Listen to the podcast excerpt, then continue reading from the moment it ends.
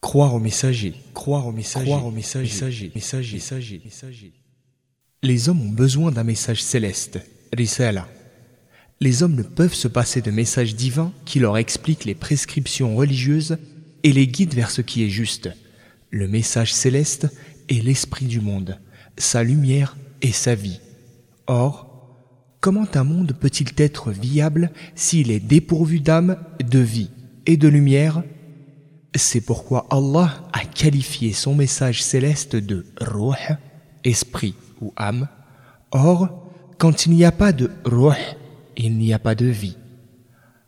Allah qu'il soit exalté a dit وكذلك أوحينا إليك روحا من أمرنا ما كنت تدري ما الكتاب ولا الإيمان ولكن جعلناه نورا نهدي به من نشاء من عبادنا De la même façon que pour les prophètes qui t'ont précédé, nous t'avons insufflé un esprit, la révélation, le Coran, émanant de notre volonté.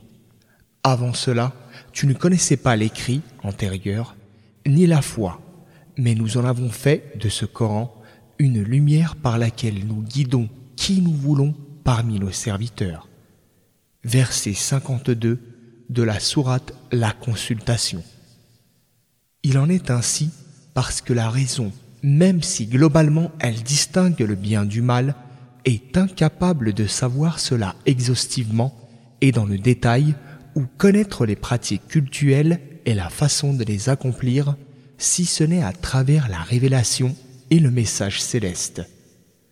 Il n'y a donc aucun moyen d'atteindre le bonheur et la réussite dans les deux mondes, terrestres et célestes, sans le concours des messagers et aucune possibilité de connaître le bon du mauvais de façon précise, sinon que par leur intermédiaire.